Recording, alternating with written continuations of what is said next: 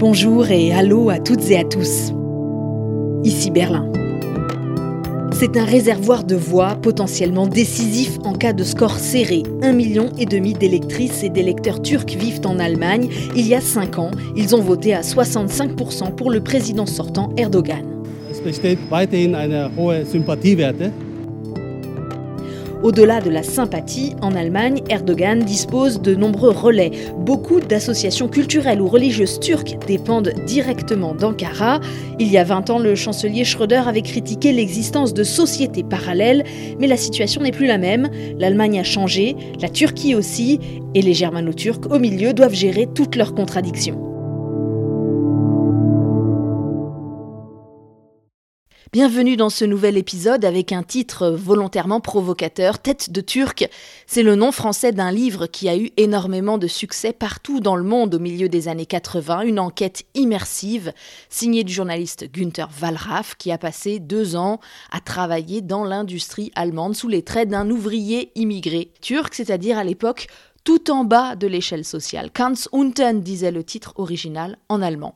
Quatre décennies plus tard, le fils de deux immigrés turcs est ministre fédéral de l'agriculture et le mois dernier, Cem Özdemir a été le tout premier ministre allemand à participer à une formation militaire spéciale proposée par la Bundeswehr aux membres du gouvernement. Il a posé en uniforme. Nous avions fait son portrait dans la saison 1 du podcast en décembre 2021, au moment de sa nomination.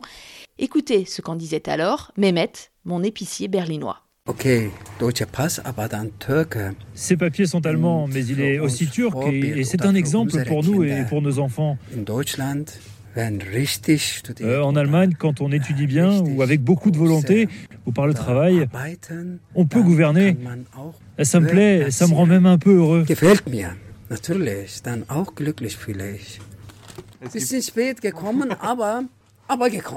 Et je pourrais aussi vous parler de cet homme-là.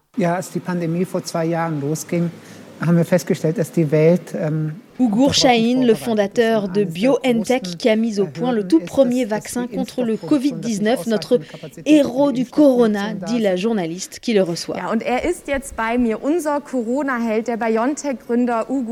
Bonjour Stéphane Seidendorf. Bonjour Hélène, merhaba. Combien de Turcs et de Germano-Turcs vivent en Allemagne aujourd'hui. C'est de loin la plus importante euh, communauté étrangère euh, dans le pays. Hein. Oui, et la raison, c'est aussi euh, la manière allemande de compter les étrangers. Comme tu le sais, l'Allemagne vient seulement d'introduire le droit du sol pour accéder à la nationalité, à la citoyenneté. Longtemps, on a gardé le droit du son, donc il fallait naître de parents allemands. Et ça voulait dire que même si tu vivais ici dans la deuxième et troisième génération, si tes enfants, tes petits-enfants et maintenant des arrière-petits-enfants sont nés en Allemagne, il y en a qui restent turcs et qui ne sont pas allemands. Donc, si on prend cette euh, définition complexe, on pense que la communauté turque aujourd'hui, elle est en Allemagne entre 2,8 et 3 millions de personnes qui sont de descendance turque, qui sont turcs ou qui sont devenus allemands avec euh, des parents turcs. Ça englobe tout ça. Donc c'est la première diaspora turque du monde, mais j'ai l'impression qu'il faudrait presque mettre l'expression au pluriel parce qu'on a un groupe assez divers en réalité.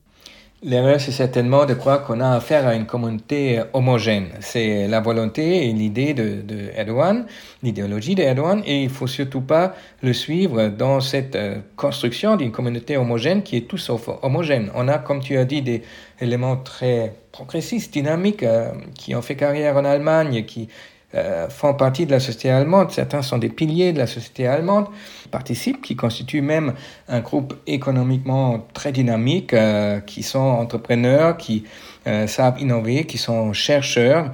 et puis de l'autre côté, nous avons toujours un groupe qui se sent rejeté, qui reste plus enfermé dans son communautarisme et donc plus accessible aux paroles, notamment aussi nationalistes, hein, de fierté nationale turque, proposées par Erdogan. D'ailleurs, parfaite illustration de ce que tu dis, un paradoxe électoral que nous explique le politologue et spécialiste des comportements électoraux Andreas den Parmi les électeurs turcs d'Allemagne, nous avons eu jusqu'à présent un fort soutien à Erdogan. En revanche, si vous regardez le vote des citoyens allemands d'origine turque aux élections allemandes, vous voyez qu'ils se tournent majoritairement vers des partis de gauche. Leurs préoccupations, ce sont euh, l'égalité des droits, la lutte contre les discriminations, en somme des sujets bien différents de ceux qui comptent dans les élections en Turquie comme la stabilité euh, politique, l'économie ou l'identité religieuse. Donc, il faut être prudent et ne pas confondre ces deux groupes ou les fusionner. D'ailleurs, chez les Turcs allemands, on a aussi du soutien à Erdogan, mais on le voit souvent chez des personnes qui ont vécu des expériences de discrimination et de rejet, et chez lesquels la proposition identitaire de Erdogan trouve écho. Mais tout ceci est à prendre avec des pincettes, car on a peu de données chiffrées vraiment solides sur cette question. Voilà, ça me fait penser à cette phrase de l'écrivain Max Frisch qui avait dit hein, Nous avons demandé des travailleurs et ce sont des êtres humains qui sont venus. Hein. C'était euh, après 1961, quand l'Allemagne et la Turquie ont passé ce qu'on appelle à l'époque une convention de main-d'œuvre. Alors on a des jeunes hommes turcs qui viennent apporter leur force de travail au miracle économique allemand. Ce sont ces fameux Gastarbeiter, hein, on les appelait les travailleurs invités. Voilà, tout à fait. Et puis quand en 1973, on met un terme à ces conventions, bah, c'est la porte ouverte au regroupement familial, puisque ceux qui sont là qui comprennent qu'ils ne pourraient plus faire l'aller-retour comme pendant le moment de la convention, ils vont rester là, ils vont faire venir leur famille et ils commencent petit à petit à faire leur vie ici en Allemagne. Et aujourd'hui, nous, nous disposons d'une citation du chancelier Kohl que je veux te raconter, qui est très intéressant, un protocole euh, resté confidentiel longtemps, de 1982. Euh, tout au début euh, donc, de sa période de chancelier, Kohl constate en privé qu'il faudrait renvoyer 50% des Turcs, puisqu'ils pensent qu'on ne peut pas intégrer cette communauté. Et il explique qu'on a très bien réussi à intégrer les différentes nationalités européennes qui sont venues s'installer en Allemagne sur les mêmes termes que les Turcs. Donc euh, les Yougoslaves à l'époque, les Italiens évidemment, les Espagnols, les Portugais, ça fonctionne très bien. Même sur l'Asie du Sud-Est, il dit on n'a pas de problème, mais euh, c'est différent avec ce très fort communautarisme turc. Alors, je ne connaissais pas cette phrase d'Helmut Kohl. Stéphane, merci de nous l'avoir livrée. Très intéressant. Et en fait, euh, quand Gerhard Schröder dit une décennie plus tard qu'il existe des sociétés parallèles en Allemagne, c'est un peu le même constat en réalité. Et j'en ai parlé avec la sociologue Meitena Armaniag, qui a fait beaucoup d'enquêtes de terrain sur place auprès de jeunes Turcs en France et en Allemagne, et elle rappelle combien ces relais communautaires, pointés du doigt par les deux chanceliers, structurent la vie des Turcs et sont en réalité bien pratiques, puisque dans les années 70, 80, 90, eh ben, ça dispense en quelque sorte l'Allemagne d'organiser ce qu'on appellerait en France le pacte républicain, la promesse d'une intégration. En Allemagne, il n'y a, y a rien de tout ça finalement. Euh, il n'y a pas de projet politique d'émancipation. Le code de la nationalité allemande euh, évolue quand l'immigration de Turquie est complètement arrêtée, en fait, euh, en tout cas massivement. Euh, on est moins dans une relation d'un individu à un État. L'Allemagne organise beaucoup plus sa structure sociale à partir des corps intermédiaires. Euh, et dans ce contexte-là, tout ce qui était organisation turque communautaire était de fait moins, euh, moins montré du doigt aussi. Euh, ces organisations qui sont euh, euh, très présentes sur les loisirs, qui, en l'absence d'une scolarité, dans les cas où les scolarités sont pas très performantes, sont pourvoyeuses d'un point de vue économique d'emploi, dans des boulangeries, dans des, dans des commerces en fait ethniques. Et c'est vrai que par rapport à d'autres immigrations, il y a des ressources de la diaspora qui sont importantes. Ce qui est intéressant, c'est que l'Allemagne met des œillères, en quelque sorte, mais sans vraiment reléguer ces groupes turcs à la périphérie des villes. Il n'y a pas de phénomène de banlieue comme on a en France.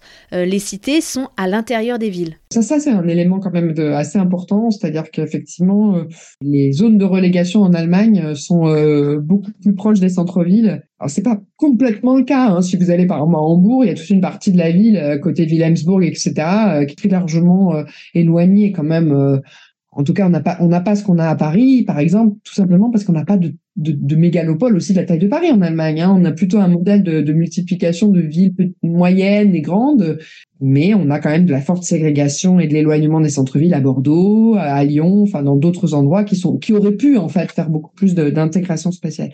Moi, une thématique qui était fortement apparue euh, de lien à la ville-centre avec les migrants turcs de France était pas apparue du tout de cette façon-là. Hein.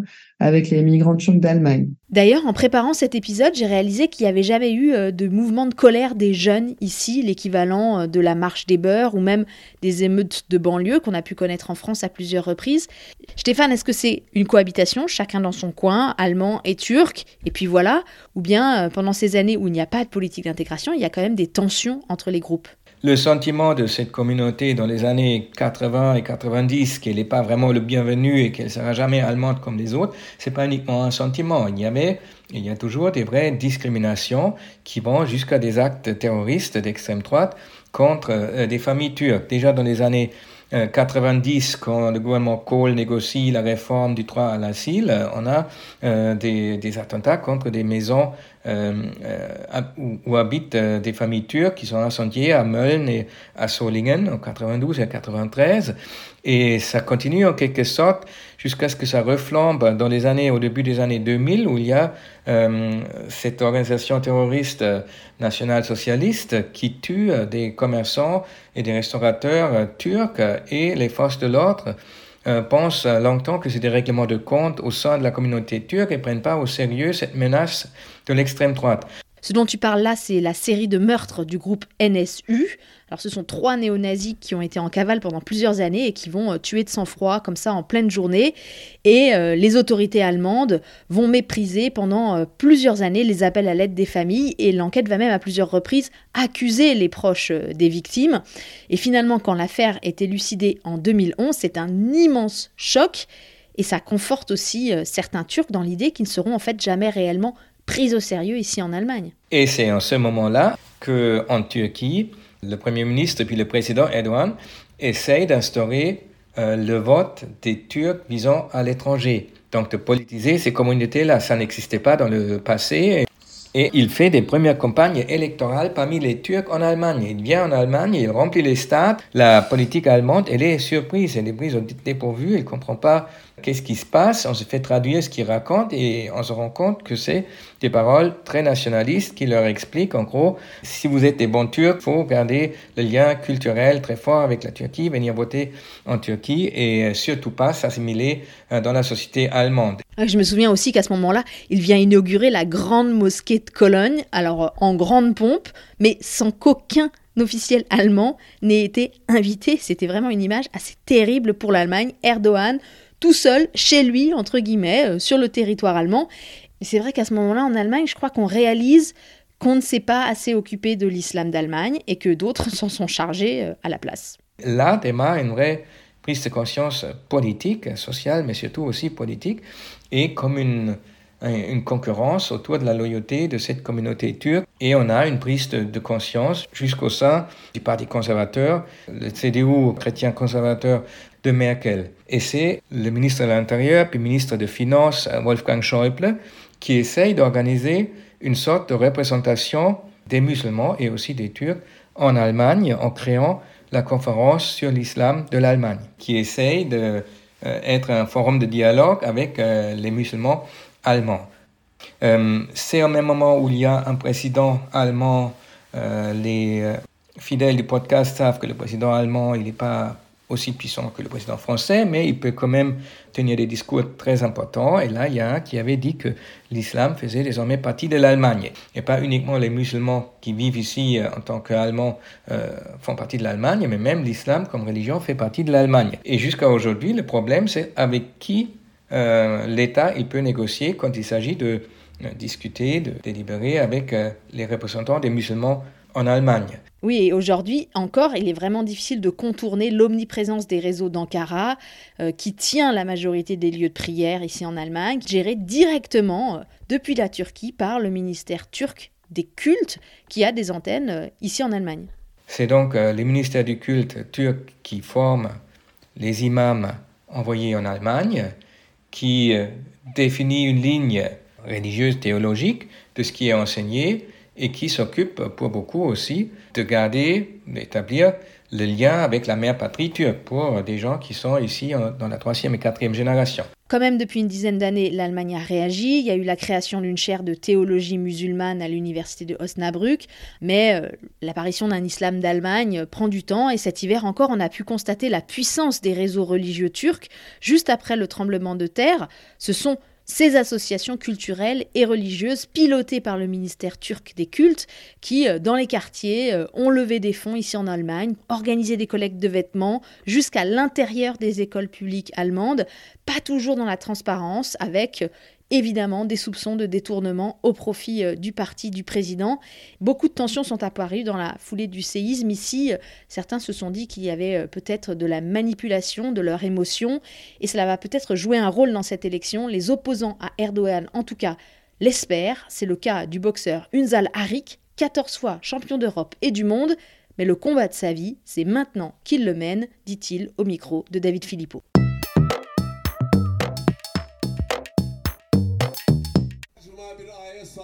Quand il ne s'entraîne pas, le boxeur ne quitte pas des yeux Alk TV, une chaîne d'infos en continu. Je n'ai jamais été aussi nerveux avant un combat qu'avant cette élection. Pour moi, c'est existentiel. Imagine, ça fait huit ans que je n'ai pas pu aller sur la tombe de ma mère. Interdiction de séjour en Turquie à cause des 26 procédures judiciaires engagées contre lui pour ses déclarations anti-Erdogan. Comme Adolf Hitler, il captive les gens rien qu'en parlant. Pour cette comparaison avec le Führer, une salle Harik encourt 15 ans de prison en Turquie et dans les rues de Berlin d'être agressé ou menacé par les fans du président sortant. J'ai déjà pris un coup de couteau, une petite entaille, mais qui a beaucoup saigné. Une fois, il y a eu des douilles sur le capot de ma voiture pour me prévenir que la prochaine cartouche serait pour moi. Je paye cher. Ce qui ne l'empêche pas de poursuivre son combat. Je le déteste, car beaucoup de gens sont morts à cause de lui et beaucoup sont en prison. Il prêche l'islam, mais son peuple fait la queue pour du pain, et lui, il vit dans un palais de mille pièces. Lors de l'élection, il avait dit Donnez-moi le pouvoir, instaurons un système présidentiel, et vous verrez la situation s'améliorer. Maintenant que tu as le pouvoir, tu es aussi le seul responsable de toute cette merde. Le séisme en février a été une chance et un malheur. De nombreux fans d'Erdogan m'ont écrit pour me dire Unsal, tu avais raison depuis des années. Mais c'est dommage qu'il ait fallu que tant de gens meurent pour que certains se réveillent. Reclus dans son appartement à cause des tensions avant le scrutin, le boxeur ne sort que pour s'entraîner et c'est sous protection policière qu'il ira voter.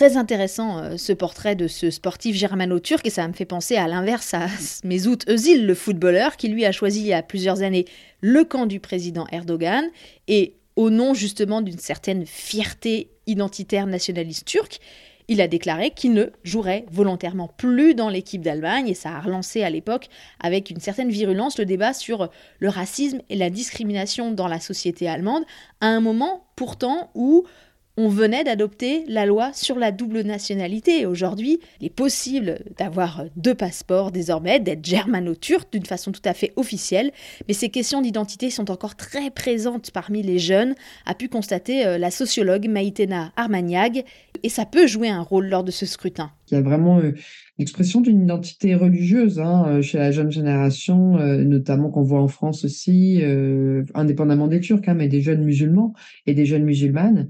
Euh, comme euh, l'islam comme un, élément d'identité et un islam qui s'affirme plus, donc euh, qui irait aussi dans le sens d'un vote pour Erdogan. il faudrait vraiment regarder un petit peu comment s'organisent les comportements. Je pense qu'il y a des fortes polarisations sur, sur ces questions-là. qui sont ceux qui aujourd'hui s'autodéfinissent à la troisième génération comme des jeunes Turcs d'Allemagne hein Il faudrait regarder aussi comment sont installer des organisations comme le Mélique Bruges, etc., localement. C'est elles aussi qui font ce travail électoral. Hein.